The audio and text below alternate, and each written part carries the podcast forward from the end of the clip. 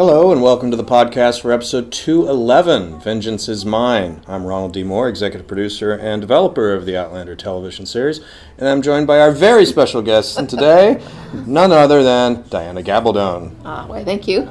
Welcome, Diana. Well, this was a very special episode in many ways. Uh, this was Diana's first script for us. Yes. Uh-huh. What? Um, so let's just start there. Um, season one. I remember before we um, before we ever shot the show, when I came to Yeah. visit you in Scottsdale, and we talked about adaptation and the process of it, which was a really great first Mm-hmm, Yeah, meeting. I yeah, thought. enjoy that very much. And I remember at that point, I think I said, you know, if you ever feel like you want to write one, we should talk, and it Uh-huh. would be great to have you do it. And what made you decide to finally want to want to do it? Well, it was partly seeing how the process worked, because when we talked, I had never even seen the script, let alone have any idea as to who actually did what, what process it went through. And also at the time, I was moving into the final frenzy of a novel. There was no way I could set that down in, uh, in order to write a script or learn how to write a script. But as the season went on, you guys started showing me the outlines and the revised outlines and the scripts and the script revisions and revisions and revisions and revisions. The many and I, uh, I realized that this was a very iterative, collective kind of process. And also, you began to tell me the notes that went back and forth and what you saw.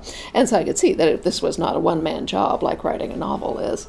Uh, it's a little more collective. In other words, I would not just be hung out to dry, I would have kind of the support, so to speak, of the writer's room and yourself and so forth, which was encouraging.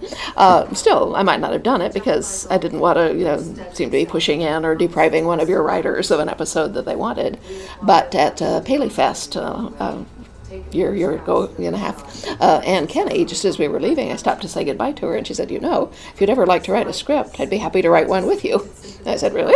anyway, I uh, wasn't sure if I'd actually heard her right, so I emailed her a couple of weeks later and said, "I think this is what you said. Uh, was I hallucinating? If I wasn't, um, do you still mean it?" And she said, uh, "No, you weren't hallucinating. Yes, I meant it." I said, "Oh well, in that case, yeah, I would kind of like to. I think you." know." And anyway, one thing happened, and then another, and uh, anyway, I ended up with a script of my very own, which is uh, was kind of nice. I mean, as very own as a script gets in this business, Yes, which is a good long way from writing a novel.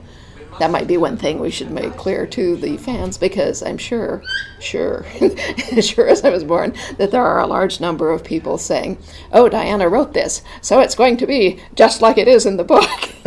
yes, correct this impression right to start. Yes. Uh, as I recall, yeah, when we talked about it on the phone, then I think we uh, I started looking at where it might fit in the rotation of the writers and who would have been signed, what and so on. And I'm trying to remember if there was a reason other than that for this particular story. I think it was mostly timing and schedule and where everything fell, right? Yes, I think it was. Uh, for a while to start with, when we spoke, you thought it might be either 208 or 211, and then you gave me 211, for which I thank you profoundly because I would have had a real problem writing 208. Yeah. This is kind of an interesting episode structurally in that it's sort of almost two episodes in one because Mm-hmm. you've got this whole the first half dealing with you know uh, the, the the war and then the escape and you know running from the redcoats and hiding in the church and then it sort of shifts gears rather dramatically at Yeah. almost Mm-hmm. the thirty minute point and becomes the return of the Duke of Sandringham and, Mm-hmm. and Mary Hawkins and that whole story. yeah, exactly. Well, you've got two interiors separated by this really nice active business in, in between that turns the story into its different path. Now, for the reader, for, for the readers, for the listeners who don't know the books, how different is this is this episode from this general section of the novel?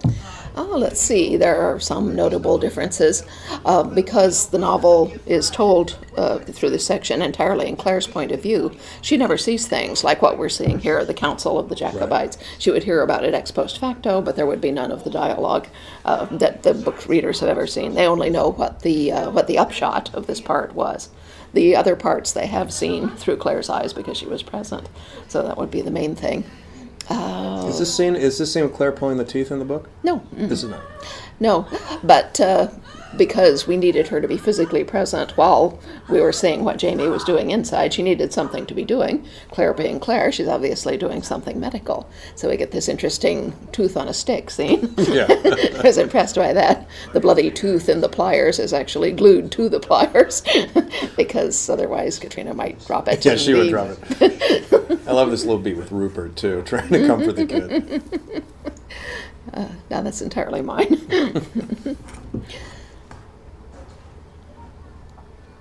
They had a whole gallon bottle of oh blood sitting on the table next to this lady. It's just out of camera shot. That's right. We should also mention that too. You were present during I was there. I was the- like the six feet of, away from of most that. of this episode, as Yeah, I recall, right? Mm-hmm. Because you were there for the block, because we shoot them in blocks of two, Yeah. and we shot 208 and 211 together for various scheduling reasons and mm-hmm. weather or something, as I recall. Yeah, I think the only important thing I missed was the scenes that were actually in the chapel. In the Because I chapel. wasn't there for the, the night shooting since it was during Thanksgiving week. So is there no one among you still willing to stand by your prince? I love this little beat a lot with, with Charlie asking Yeah. who's going to stand with him. Mm-hmm. Mm-hmm.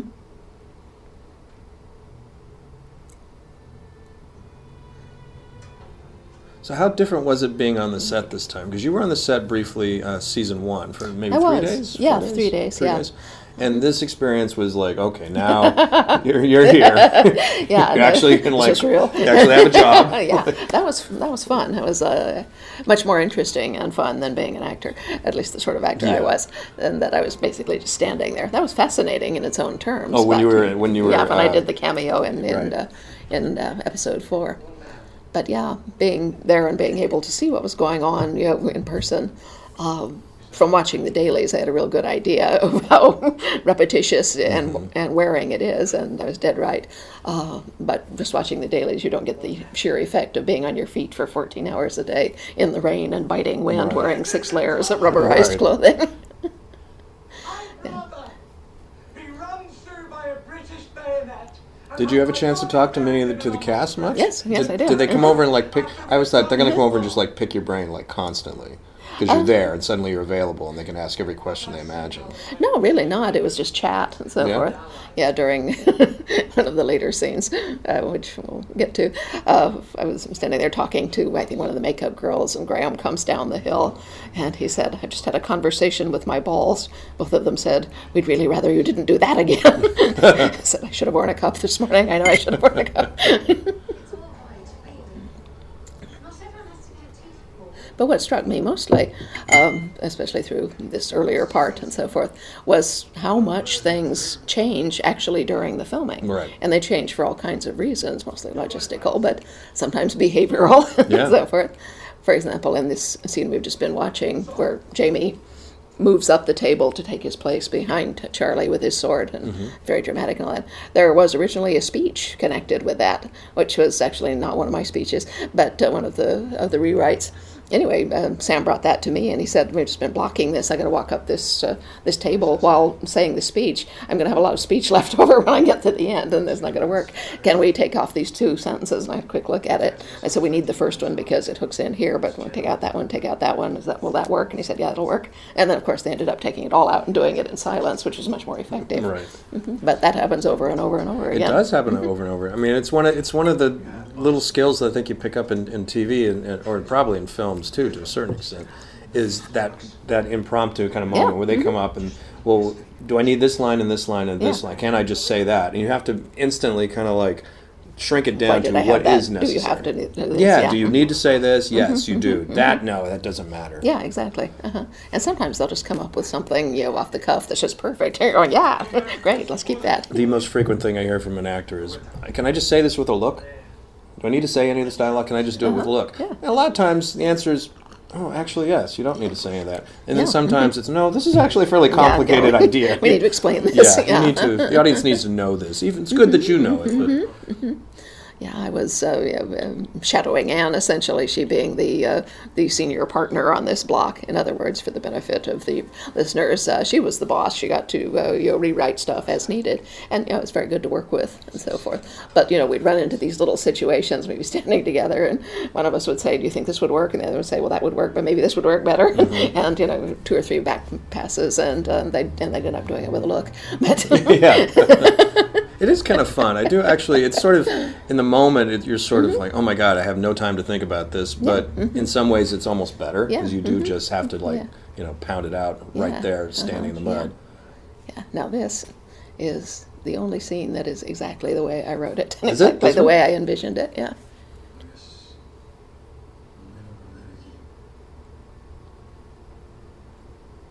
There was some question about whether we were going to subtitle this. I know that Yeah. Sam Sam felt like, oh, you don't need to subtitle it. It's just Gaelic. It's we've done this in mm. season one, and I, Mm. Yeah, no, you totally need to subtitle Yeah, because otherwise, I think you lose all. The, you definitely mm-hmm. lose all the poetry of it Exactly, and yeah. the resonance of mm-hmm. it. And it's just now we're mm-hmm. inside the characters' heads, and you know he's one of our Jamie's now one of our characters as much as uh, Caitriona is in season two. So it, it, it felt like you could open the show up and translate what he's doing. Yeah, exactly so.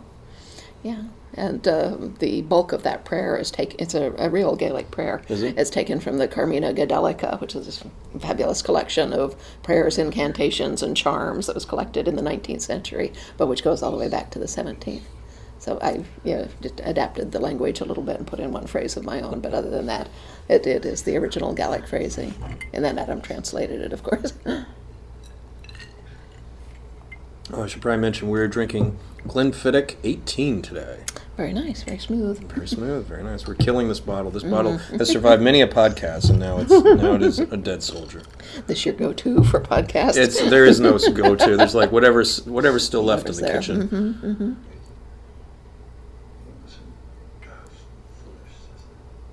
Does uh, since the show started, was there an impression of just the script writing process that you had before it all started that turned out to be very very different, or you kind of Mm-hmm. Yeah, knew because you're friends with other screenwriters and television writers? Yes, uh-huh. So you knew generally sort of how the process. Well, was. generally speaking, but most of my friends are movie writers, which is, Oh. is somewhat different in that they are actually responsible for the whole script themselves. Whereas this way we have an episodic thing that's moving and uh, it's planned out ahead of time, at least in rough form. You decide what's going to be in content in, in each episode Mm-hmm. before you start actually working on it. And all of the writers kind of have a say in what goes into it and what the order is and Right. how we might handle this and all that. And uh, to the best of my knowledge, that's not the case usually with uh, with movie stuff. It's the the writer and you know the producer and director Yeah. maybe doing that, and and to some extent the actors, insofar as as they have a say. Yeah, you came into the writers' room and we broke this story. I did, yeah. We broke this story together. Was it a one day break? yes, it was. It was. Uh-huh. Yeah, it took us about four hours. It was pretty quick, but. This is uh, one of the nice things about this, and why I'm glad you gave me this particular script, is that the flow of events actually sticks very close to what it is in the book. Yeah. So I didn't have to do a lot of structural rearrangement. Yeah, this wasn't a case where we were moving storylines No. around and resequencing things. Yeah, hmm yeah. That Gaelic prayer is somewhat out of sequence, and that it actually comes from a scene in Outlander. Oh, oh, Yes, which really? you didn't use, so I thought, well, good, I can stick it in here. that's great. He's gone. Mary spirited him away at dawn. The prince also took Yeah, I just had lunch with Caitriona. In fact, we were talking about scripts and so forth. And I said, you know, bar the, the obvious bits about it being consensus and collaborative and all that, the most interesting difference between writing script versus writing novel is that when I'm writing novel, you know, it's all me, and so I have to describe how people said things and what their body language was while they Right, were saying it and how is the light falling. And you don't do any of that when you write a script. It's all up to somebody Yeah. else you have to leave room for the, the, the gaffer and the and the crew to set the scene to do the lighting and you have to leave room for the actors to act in other words you can't tell them too much Yeah, I mean, I've always thought that one of the first things you have to let go of Mm-hmm. as a as a screenwriter or a TV writer is letting go of the movie that plays in your head while you're writing it.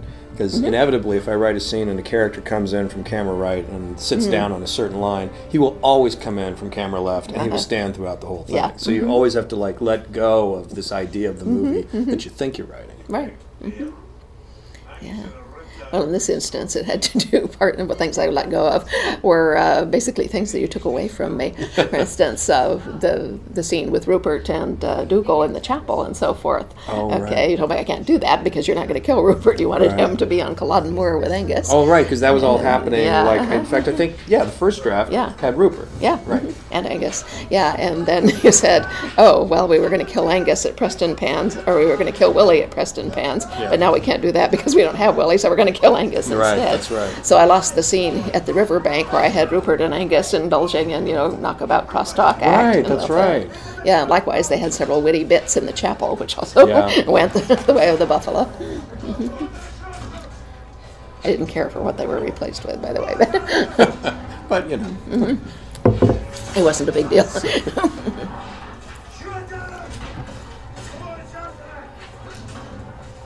Were you there uh, there for this uh, sequence when this was shot? Uh, no, I was there for the prep though when we picked that site, and there was a lot of discussion. Uh, Mike wanted it for the beautiful bridge and the reflections and so forth. Uh, but the problem was that uh, we were told that river floods when it rains, and it was about to rain like Oh, mad. yeah, yeah, yeah. And so he was saying, "Well, if it's ten feet higher than it is now, can we still do this?" So I wasn't sure until I saw that whether we'd actually be able to use that site. But I was glad it worked. It was a you know beautiful site and just perfect for that.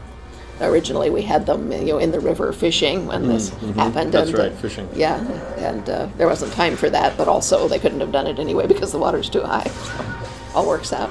We played around with this this sequence a lot in editing. Yeah. Because uh, a lot of it just had to do with the, the physical speed at which we could move the horses Mm-hmm. out on this location. You know, I mean, you watch a John Ford Western, and those guys can ride those hauling, horses yeah. really fast. But Yeah. they were like full time professional riders that did Yeah. nothing but do that. And they were out in the desert, out in the big, flat, Yeah, wide flat. open spaces. And Dom and his crew and his stunt guys did a great job. They did. but it's hard to get actors on horses to get the shots and the close-ups Mm-hmm. and convey speed. So we kept having to rework this sequence so it Mm-hmm. it felt as fast as we could physically get these horses to go through Yeah. Mm-hmm. this forest. Yeah, it was impressive in real life. I was there for this one, you know, standing about 10 feet off the roadway.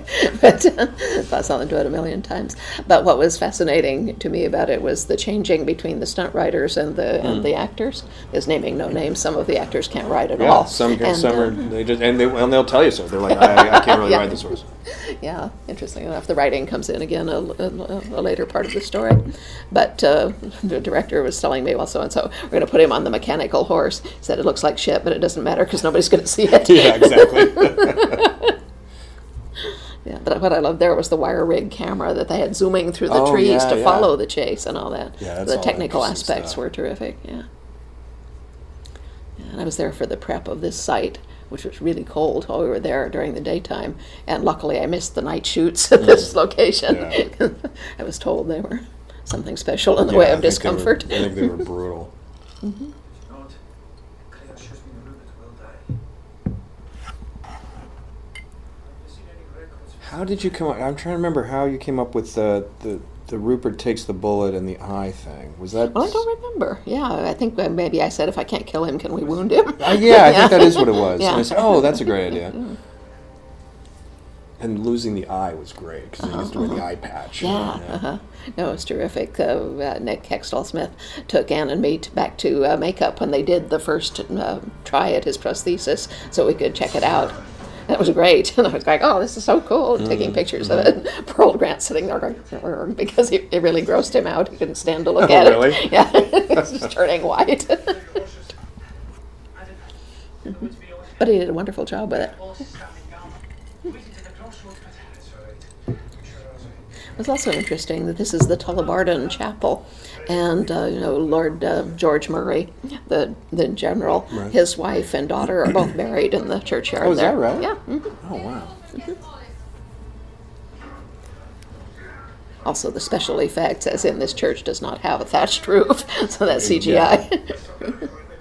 I, I remember that discussion. I was saying, does it have to be a thatched roof? Well, Like, yes, it well, does. Yeah, it really does. does actually. yeah. Yeah, I remember one of the props people or location people coming to me and apologizing. He said, you know, with the chapel and so forth, we can't do it the way you have it with the horses because we cannot find a church that will let us take horses Oh, that's inside. right. I remember yeah, that. So, so that yeah, because that was a key thing. Like the horses were Yeah. in the church and they were keeping them quiet. Keeping them quiet, yeah. uh-huh. So I had a lot of dialogue connected with the horses and Fergus and so forth. Right. So we lost all that. but after the redcoats show up, it gets good again. It's unbelievable that somebody can survive this kind of wound. yeah, it's uh, well, it depends. You know, if it goes in at an angle like that, it's going to stick in the bony orbit. You know, just right behind you. The Jesus. yeah, and so it's it's not actually life threatening. It's going to destroy your eye, but but as long as it's not going straight into your people head. really, people really made it. yeah, they did. I remember reading in one of the uh, one of the Patrick O'Brian books. There Yeah. was a description of the doctor, the surgeon. Um, it was a sailor had taken a, a skull fracture. Yeah, his mm-hmm. brain was swelling, and he mm-hmm. what was it called? Trep, tre, tre, Trephining, yeah. Trephining. Uh-huh. And it, the description of cutting open his head mm-hmm. and taking the skull off and exposing the brain and then putting it back on. Yeah. I just thought, really, you could do that in the 19th or 18th century and get away with it, and people would actually survive. They wouldn't just die of infection like They- immediately. And they totally it's did. remarkable. Yeah, what's even more remarkable is that there are 3,000 year old skulls that show trephining holes God, it's really amazing. and healed trephining holes, and they Healed. survive too. but yeah, it's one of my favorite scenes from the Aubrey Maturin books too. I'm on my like 18th re listen of them. Oh, they're so good. Lay down your arms! Cover! I love this red coat captain. Oh, yeah, he's great, great. voice. We stay and fight. No. We can fire that batch in seconds. Anyone not picked up running up a door will get burnt to death when the roof caves in. Yeah, you can see their breath in this scene. This was not a mm-hmm. pleasant mm-hmm. location. no, it wasn't. No, I was in there. yeah. A couple of good lines coming up though that I like. I'm the one with the price on my head. I'm gonna come back. I'm gonna give myself up in exchange for your freedom. Oh, stop being such a hero. That one. yeah, yeah, stop being such a hero. Let us stand and fight. Everyone here is under my protection. I can save you all. My surrender. I'll do it. Wait. Perhaps there's another way. Was Dougal with them in the book? yes. He was. Mm-hmm. Okay. Yeah, because originally, yeah, he was the one who had to kill Rupert. Oh, right. That's what it was. Mm-hmm. Yeah. Yeah, that's what was mo- so good about that scene was the emotion Yeah. between Rupert and his war chief. They won't fire the place with me inside. Exchange me. Use me to bargain with them. It worked the last time. With a lad. These are soldiers. No. Never. You and the judge. If you have an English woman in there, send her out. Now. Get up out hostage. Not likely. We'll run out of blood. but Claire's right. The soldiers will not hurt until the sculptors were pieces. Then let us go. I will not give you up. Ah, you big Scot. You big obstinate Scot. Just listen to them. Yes, you will, you stubborn sculptor. Stubborn Scot. Yeah, now I wrote that line as "Yes, you will, you bloody pig-headed Scot," and Oh. somebody changed it. Oh, I don't know if it was Caitriona or somebody been. else. Same intent. Yeah.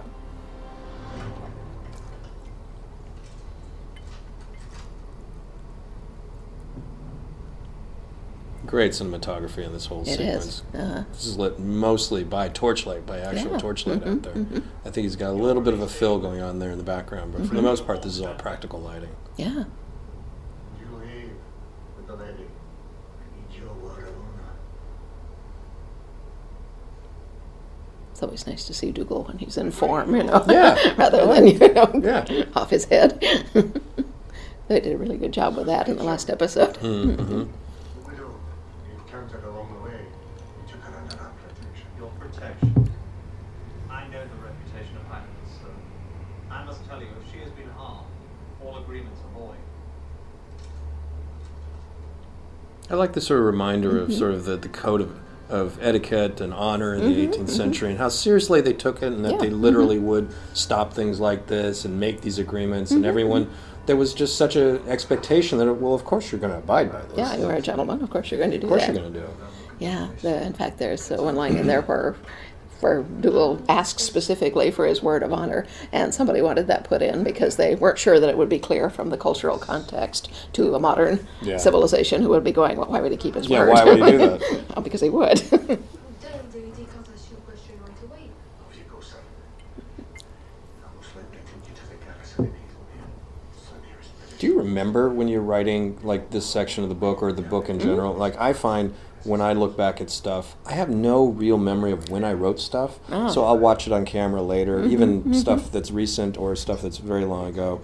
And i sort of don't remember the act of writing it or what it mm-hmm, was like. It's all kind of it's almost like separate it from myself. Like, oh, someone else wrote that, or that's Mm-hmm. I don't remember why I would have done that, or where I was when I wrote that piece. It all just becomes very separate from me as I look back. Well, yes and no. Um, I mean, a novel, like I say, it's all mine, Yeah. and it's not changing under me, so to speak. Other people are not taking pieces of it away and Right. altering them and so forth. And also, I write really, really slowly, and I reread frequently. So we'll have been through a scene hundreds of times by the time it's finished. It's very well fixed in my head, and I remember the sensation of writing this piece, especially if it's a very memorable chunk. Yeah. You'll remember kind of where you were and sort of not the physical surroundings because I'm not ever where that is. I'm, I'm in the book, but but I remember what it felt like, you know, to see this come to life and and uh, feel it and all that. But that said, you do separate from a book after you've uh, finished it. You, and in fact, that's what I told my son, who's a novelist. I said, look, you know, put it aside for before you send it to your editor. Put it aside for a month. Come back and read it with a cold eye, and then you'll see anything that needs to be changed. How much rewriting do you do typically? Uh, I rewrite while I'm writing. I'm, So in the moment. yeah, so I, I fiddle, I go back and forth and back and forth and change words and move things and so forth and bring in a piece here and so forth. So it's it's like putting together, you know, it's like playing Tetris in my head, but very slowly. And when you after you put it aside for a month and you come back and Mm-hmm. read it with a cold eye, have you ever done like a complete page one rewrite, or you No. Mm-hmm. find it's it's mostly tinkering with little It's pieces? it's yeah, it's moving pieces around. It's spotting repetitious passages that should be cut out. It's mostly asking, do I need this line? Do I need this page? Do I need this paragraph? And whacking things out. But you're never like changing story. It's pretty No, much like it's because you worked No. it out the first time. Yeah, well, this I, I don't plan the stories, and I don't write in a straight line. So I'm writing in pieces, Right. which are building a shape. And once I've seen that shape, you know, then it's set, and the writing gets faster because I can see what's missing. But uh, no, I, the shape never changes once I've seen it. So you write the individual pieces, and then you Mm-hmm. go back and you put, in, and so then you're writing. You find yourself you have to write the connecting pieces in between. Like, oh, Yeah, I have these mhm. two scenes. Yeah, I need a to- bridge, yeah. Are those tough? Yes, those are very tedious. Yeah. Those are not fun because you know it's I can't see it. I'm just having to you know logically go from point A to Yeah, it's, point mechan- B. it's like it's a yeah. mechanical piece Yeah, uh-huh. yeah, it's the riveting and the welding. Yeah. I dread any scene I have to write where some where there's chit chat at a dinner party Mm. or at a cocktail party. It's like, oh, and then they're going to chat about something. Yeah. Stop physically. Oh my God, what are they? What's the meaning? gonna It's all about? meaningless Yeah. talk, and if it's meaningless talk, I don't know how to write it. It's Ah, like exactly I'm- right. I'm, it's searching for it to be yeah. something, you know. Yeah. What you need is an actor like Simon Callow who will just totally Oh, ad lib yeah, chat. you could write that. Simon ad lib something here. yeah. It was great. Oh, now the uh, the lieutenant here, the one who actually carries Claire off and so forth, um, he was originally a different actor, and they'd hired him on the assumption that he could ride a horse. They said he could. Well, they tried it. He couldn't get on the horse without help, and once on it, he fell off. and they said he turned green and wouldn't get back on. So they said, well, we're going to have to find another lieutenant. So, in fact, Rob Curtis, who now plays the lieutenant, does a wonderful job. Is actually the husband of, I think, one of the costume uh, ladies. Oh, you're right. You're right. I do remember. I don't unfortunately remember her name, but yeah, I, Uh-huh. Mm-hmm. don't either, kind of remember yeah. that story. Yeah. Yeah. So anyway, David was telling us this, and uh, and he said, so uh, we had him read. You know, do you you guys, girls want to come and look at the at the the read? And we did. And we said, yeah, he's, he looks fine.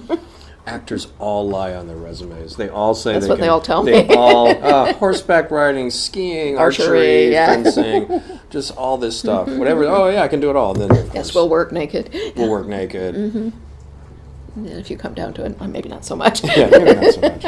Give me that sock.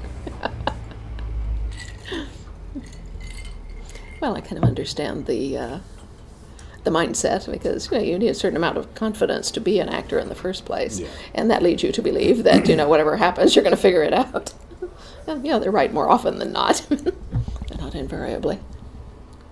I'm glad you got the broadsheets in there. I'd use the broadsheets kind of extensively as a, you know, kind of a thematic device through the first draft or so, which most of it was too fussy and we didn't need. But I'm glad that one showed up Yeah, there. it's nice to finally see one. Mm-hmm. I don't know if I've ever seen broadsheets from the period. I mean, do they look like poli- what I think they do? Sort of early versions of police sketch artists? Because they Yeah, couldn't have been mhm, much yeah. more than that, right? No, they were People just mostly woodblock. Yeah. and- hmm Yeah, it was mostly a description. That you seldom got a picture, but for something like this, Yeah. you would you would probably want a, a rendition. look like you could do with warming up.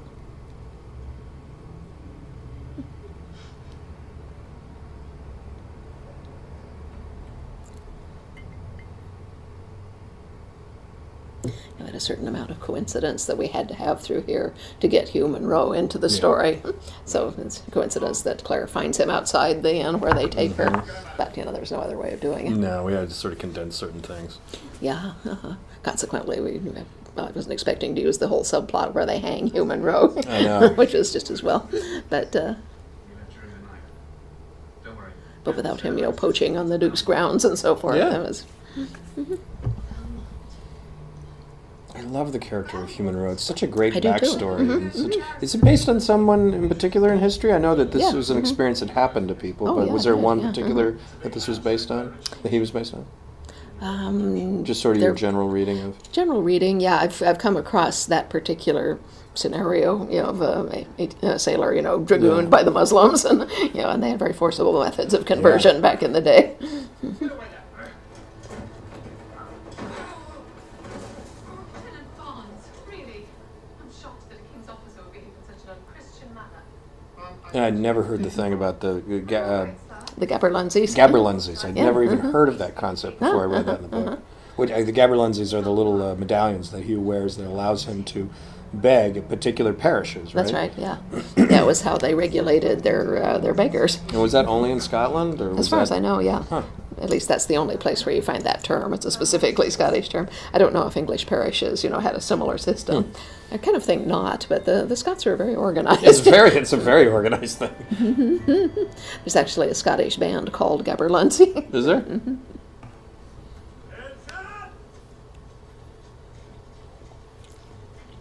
This was one of the first locations we scouted.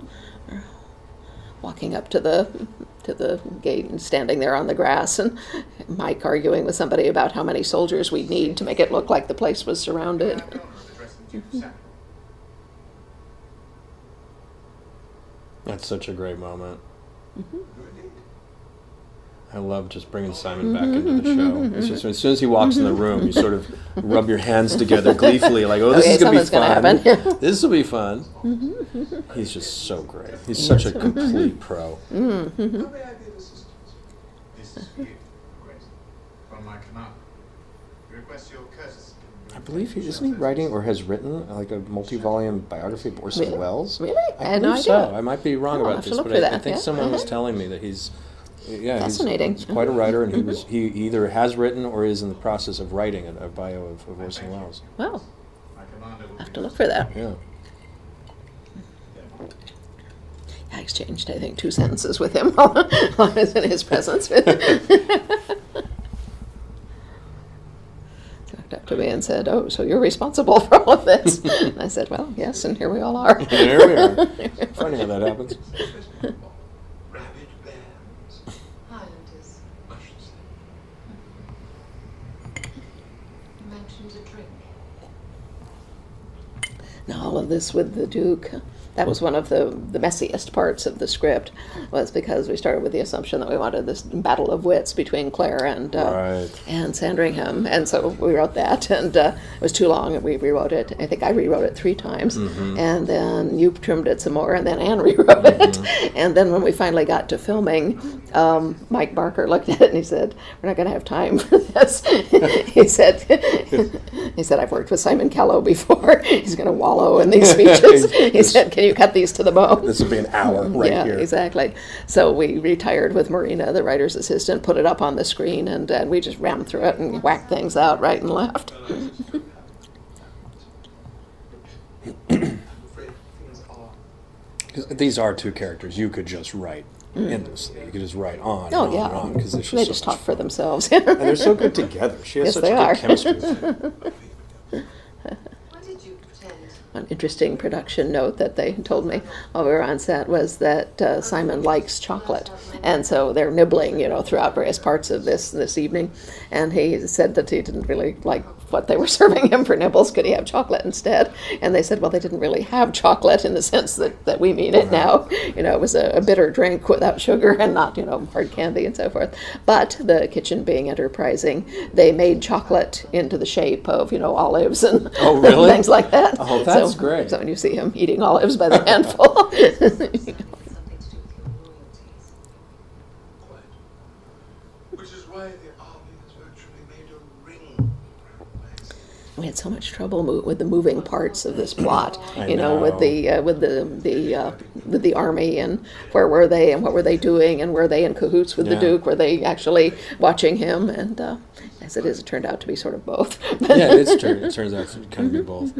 I do remember that it was like an endless kind of. Well, wait a Mm-hmm, Yeah. minute. If he's, it was all about if she thinks this and Then- he thinks that, but wait, what's really happening? Yeah, so we never knew what was trick- really yeah, happening, who's yeah. tricking who? And Uh-huh. What is, what is his game and what's her game to outwit his game? And it was a lot of circular conversations. There was, yeah, and then we had to deal with Mary Hawkins too. You know, where does she come into Where the story? Where does she come in? What yeah. does she think is happening? Mhm, and can Claire use her, and in what way? And then there was this the physical layout of the place. You Yeah, know? yeah, and how that how that limits then actually Mm-hmm. you know, how you structure the scenes. Yes, can she see you know people in the garden from her window? And if she can, you know, what does she tell Mary about them? And is, how is Mary going to find Hugh Munro if he's wandering Oh. around in the grounds? Oh God. Yeah, and can you look in through the kitchen window so Claire can see him? And Yeah. yeah, Can that Claire that see him when he runs across the grass? Yeah, uh-huh, uh-huh. Really? You're so sure about that? Perhaps he's riding through the front gates in this very moment. I remember a lot of the prep work in this particular house because it was my first exposure to what actually happens when they do that, where you have 40 crew chiefs and uh, you know a lot of other personnel and the writers and the director and the producer all in there, and you're running through the script saying, "Well, this is the first scene. What's going to happen here?" So Nick, the AD, reads the first what's going to happen in the first scene, and he says, "So we've got two doors in here," and turns to Mike and says, "Which door do you want to?" uh, the Duke to come in through. And Mike looks around and he says, Well, I want a fire in that hearth over there, so you better come in through the other door. Immediately, three people jump out of the crowd and go to start measuring the fireplace, looking up the chimney, and laying the, and figuring out where to lay the gas line, because they're using portable gas Yeah. fires through Yeah. all of this. And in this particular scene, this is one of my small bits of input in that uh, Steve McNutt, the DOP, wanted uh, candlelight for this, and it's a stately home. It had huge chandeliers with electric candles, which looked really funky. Right. So they're discussing, well, what can we do about this? Can we have electric candles with sleeves so you can't tell, and so forth, and so on. But there's no way we can do that. And, and Steve's saying, well, I really want candlelight on her face. And I said, well, could somebody? She's got a servant. Could the servant like bring in a candlestick and put it down next to her? That way we don't have to get permission ahead of time. And that's my candlestick. Oh, good. There you go. Ma- the, the magic of Hollywood. There's Mary right on cue. Dr. Happy. My lovely daughter has some exciting news about her. She's to be married. Who has gone? Right. We hadn't. I forgot about that. We hadn't established the god that she was his goddaughter. Right, mhm. Back in Paris, which is where it was Well, it established in the book, have, right? yeah, uh-huh, yeah, mhm. yeah. We theoretically knew that at this point in the book, Yeah. but uh, but you know, it only takes a half Yeah, sentence to just, uh, establish it. just no that- oh, I didn't know. Ah, hmm. With me.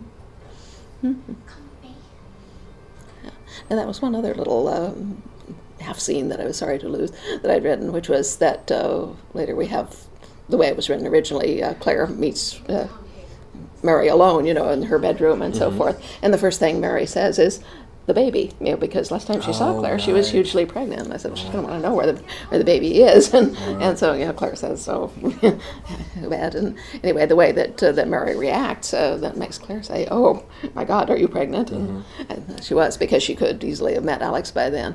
And uh, Maril wrote and said, "Would you mind if we didn't let Mary be pregnant here because we want her to be pregnant in the next Yeah, episode?" said, "No, not a problem." What? I just can't do it. It's a bit too hard. You just made a decision. Yeah, but it is strange that she never asked Claire about the baby. It is strange. Now that you point it out. you know, right here, she was like, "Weren't you bigger the last time? I thought that was as big." Is that where babies come from? yeah. Now, this little bit here uh, was not actually in uh, any of the versions of the script. It was written ex post facto. This was written much later and shot much later. This was Mm-hmm. Yeah. after we put the show together. Yes, as a- a and watching piece, the cut. yeah. Yeah, Mhm, this was a pickup because we felt like, oh, kind of need to show the meeting. and- Yeah, because we had skipped over a whole beat here. It Yeah. was Mhm, suddenly that the, structurally the way it was, like uh, Claire sends the letter out Mm-hmm, off camera, and then suddenly you had Hugh Munro meeting up with Jamie and Murtagh and say, "Hey, I've got the, this messenger met Mm-hmm. Yeah, me," and it yeah. felt very awkward. Yeah. Uh-huh. Yeah, no, I agree. This works very well. Yeah, all of this. This was all. Of, I think I wonder. If, I don't remember if Matt Roberts shot this or not. He may have. It was done yeah, way, way after everything else. Yeah, this was like months later. Then we get nice. to see You get to Hugh see Munro, man of Tough. action. This is when Hugh gets his own spin-off series. Yeah. At this point. uh-huh.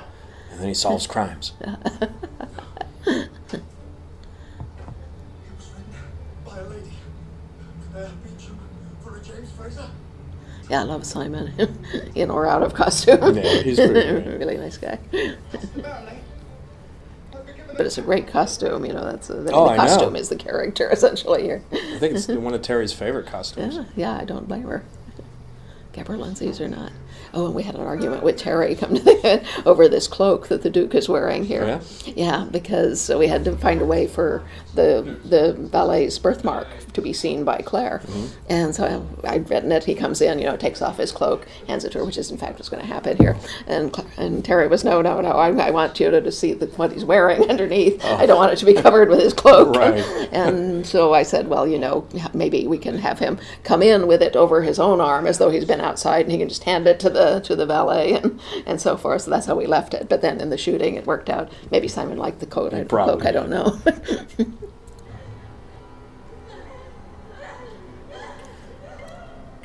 We must have, I don't know how many times we redid that birthmark in mm. post production too. We digitally made it bigger, smaller, mm-hmm, darker, mm-hmm, lighter, mm-hmm. trying to get it so it read on camera. yeah. How long has this man been in your employ? Pardon? Pardon? You're not thinking of stealing him away from your husband. Danton is very loyal. When did you hire him in Paris? What an odd Actually, Danton is the only actor who did talk to me about his part. Is that right? yeah. race. I promise you, all precautions. You? You put them up to it. yeah. Now I do. I talk to Sam and Caitriona all the time anyway. So if they had had concerns, they would have mentioned it. But There was never any intent you should be killed. Mrs. Ray. Was Cobb's to be sure. yeah, I don't know who came up with the idea of this being the comp behind the the rape plot and so forth, but it works very well. Yeah, I remember us struggling, mm-hmm. struggling to try to as we were rewriting the Paris section and trying to work that through and wanting to tie it to knowing where it was all going mm-hmm. and trying to come up with motivations for Sandringham and trying to tie and then eventually tying it back to the comp. Mm-hmm. It went through mm-hmm. so many iterations of how what the motivation was and Mm-hmm. when Danton came into the picture and what did he think he was doing versus what he was at. It was again one of those actually like, doing, yeah. yeah. Yeah, well, I've noticed how this, this works. I've seen it a few times, which is you start out with what seems like a simple question how do we get from point A to point Yeah. B? You then get this extremely Baroque explosion of ideas and back and forth, and then it eventually shrinks down in half Yeah. a sentence, and there you go. It's just, you know, the right half sentence. You still could be. Easily. You're gonna do it, or I'm sending you God's way once Jamie gets here. I didn't send them very far away. When I told the captain I was expecting red Jamie, it might have been as conspicuous. I like the shot of Simon, you know, he's just suddenly so sinister. I know, isn't that great?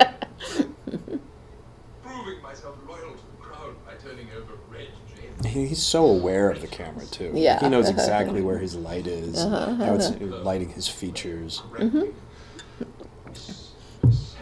Never had the nerve to do it, but I always want to ask an actor, how much, how much time do you actually spend making faces at yourself in the mirror? mirror? Yeah. 'Cause, I mean, you need to know what your face is doing. Yeah, yeah.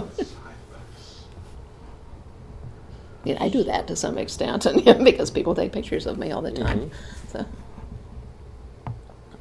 Yeah, knowing what your good side is, Yeah, what your bad uh-huh. side is. yeah, do not turn three quarters toward anybody taking a picture. Where was this location? Do you remember this where is, this is? yes, I do. It is uh, something house, and it begins with a D.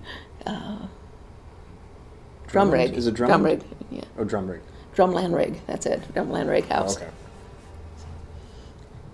It's a great house.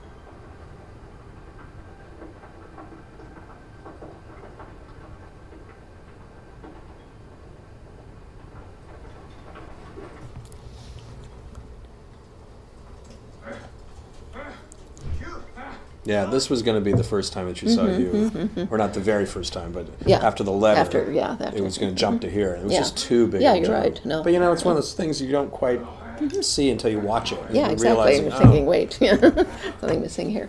Well, that's the thing. You know, that's why I can't write by hand anymore. I have to see the words as they will appear in print Mm-hmm. before I know whether that looks right or not. It's not supposed to be gag. I was trying to be what's that? I love this little This letter. this little letter.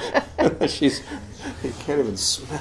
Especially Murtagh's last line. Yeah. Soldiers around the house. Word orders are backed up front. Questions later. Yes. She's with Sandry. In a year, that man's cigarettes for a bad penny. I had to look that up to be sure it was period, but it is. Yeah? Mm-hmm. Mhm.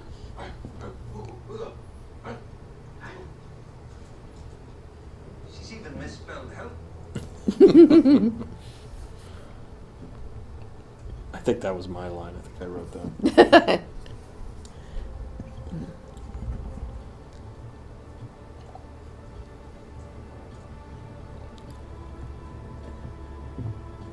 This is one of those tough mm-hmm. things where you're shooting day for night yeah. and trying. The, the sky is way too bright, but it's you know you're trying to balance it. You, some, Yeah. There's a, there's mm-hmm. just a film and TV convention of what dark looks, Looks like, yeah. and you mm-hmm. kind of lean into it a little bit, but it's still hard to like take out the hard shadows Yeah, and uh-huh. get it sort of looking plausible. Yeah, we assumed that the moon was bright enough Yeah, that they could be a big reading that letter.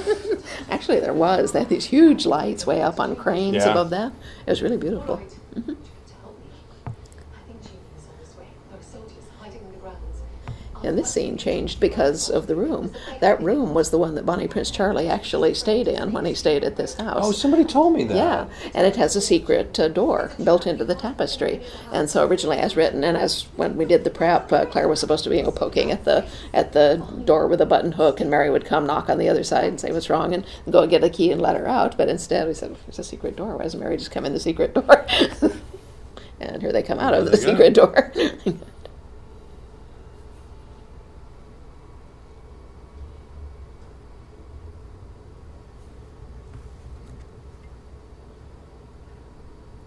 thing about Drumlanrig House, the reason we I couldn't post pictures of it on Facebook or anything is there's this very specific topiary bush in its garden. It's this huge tree, you know, probably 20 feet tall and about 30 feet in circumference, and it looks just like a nipple, you know, with the round breast with this little protrusion on top. And I was thinking, the minute I post that, everybody's going to know where this is.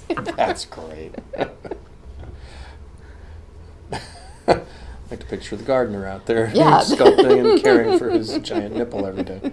I, I really wonder what whoever made it was thinking. Yeah, what was going on here? Do forgive me. Didn't expect it. Yes. I totally love what they did with the wig through this. Yeah. Had all kinds of discussion about where should the wig be. Is it right next to him? Is it at the end of the table? And uh, that leads into a discussion of what happens later, which was the really messy part of Oh. this, owing to the, the logistics.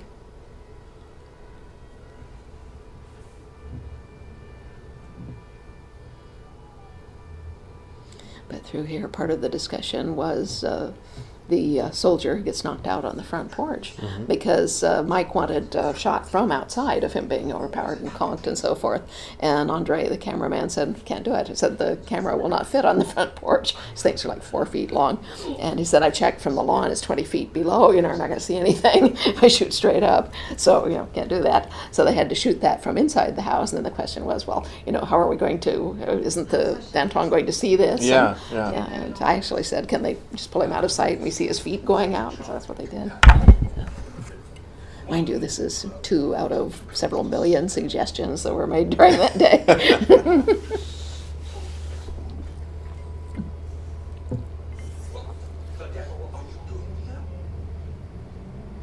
I remember a lot of discussion with what's Mary wearing on her feet. yes, that's what I was going to say. Shoes, Terry saying, "Well, there weren't like slippers, or no, Mm-hmm, and so you wouldn't know that one was indoor and one was outdoor. So the fact that she's wearing like outdoor shoes wouldn't Would mean anything. Yeah. uh-huh. as cold as it was in there, she wouldn't be barefoot. For having those amusing comments there. I was in that kitchen, you know, about 10 feet away from this all the Yeah? time. yeah. And 40 people were crammed into that end of the kitchen Oh. I So it was just like constant, you know, jostling to keep out of people's way. Try not to trip over the cabling. Yeah. I like the growth of Mary Hawkins Yeah, through these mhm. episodes. Yeah. Now she's terrific in the next one. Yeah, she's really good. The next one.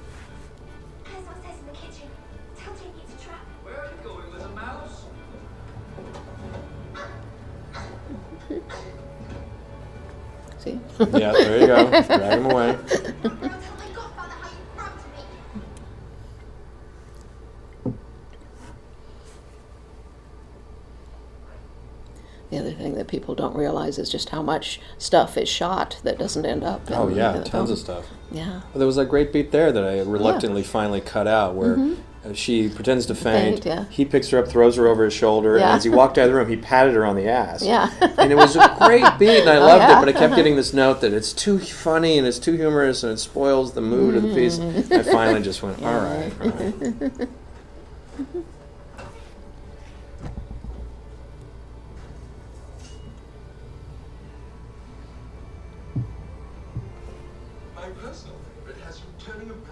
Now this whole last sequence, Oh, I remember.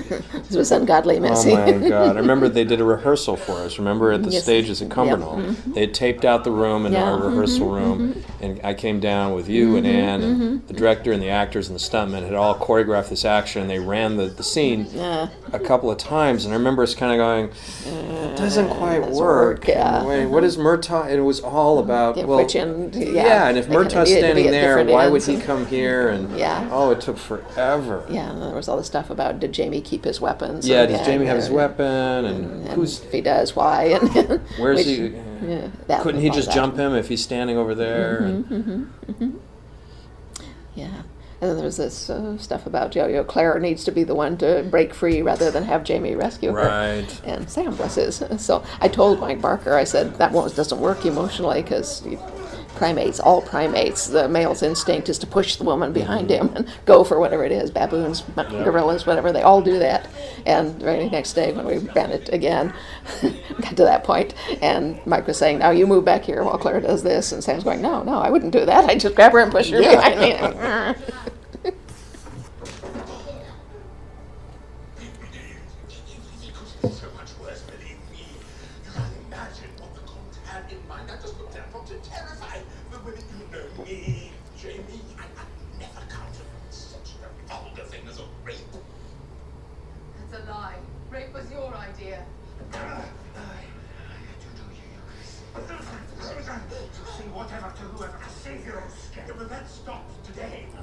she picks that up. she's just she's already thinking about it. Yeah. Mm-hmm. mm-hmm. Can I? oh, those were tough.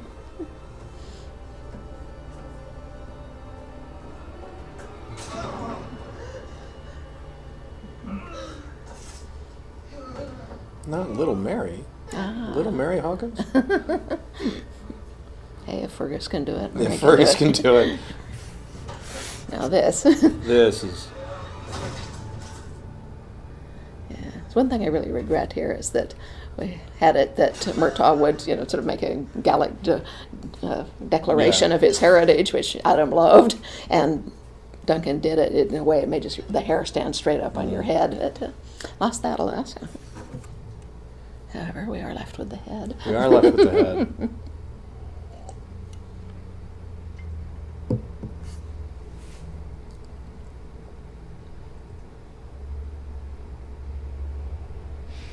It's so creepy when you see these prosthetic heads on the set. Yeah. Because they look startlingly lifelike. Yeah, that one sure did. Yeah, and apparently creeped Simon out to the point Oh, where he couldn't yeah, look at he it. couldn't look at it. Yeah, it was very tense shooting that because they had the blood rig on Simon, and they said, you know, it, it, it has to work. You know, it's not the scene we can shoot over and over Yeah, again.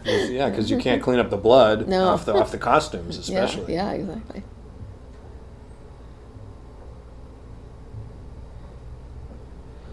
Good fade out shot. Nice fade out. Nasty little bit of business to end on. well, there you have it. It was a fun one. Yeah, I enjoyed Thank you it. so much for doing it. I'm glad you Yeah, thanks enjoyed for it. letting me. Yeah, no, I enjoyed it a lot. All right. Well, and to all of you at home, thank you for joining us, and uh, we'll talk again soon for episode 212. Until then, uh, I'm Ron, I'm Diana. and uh, good night and good luck.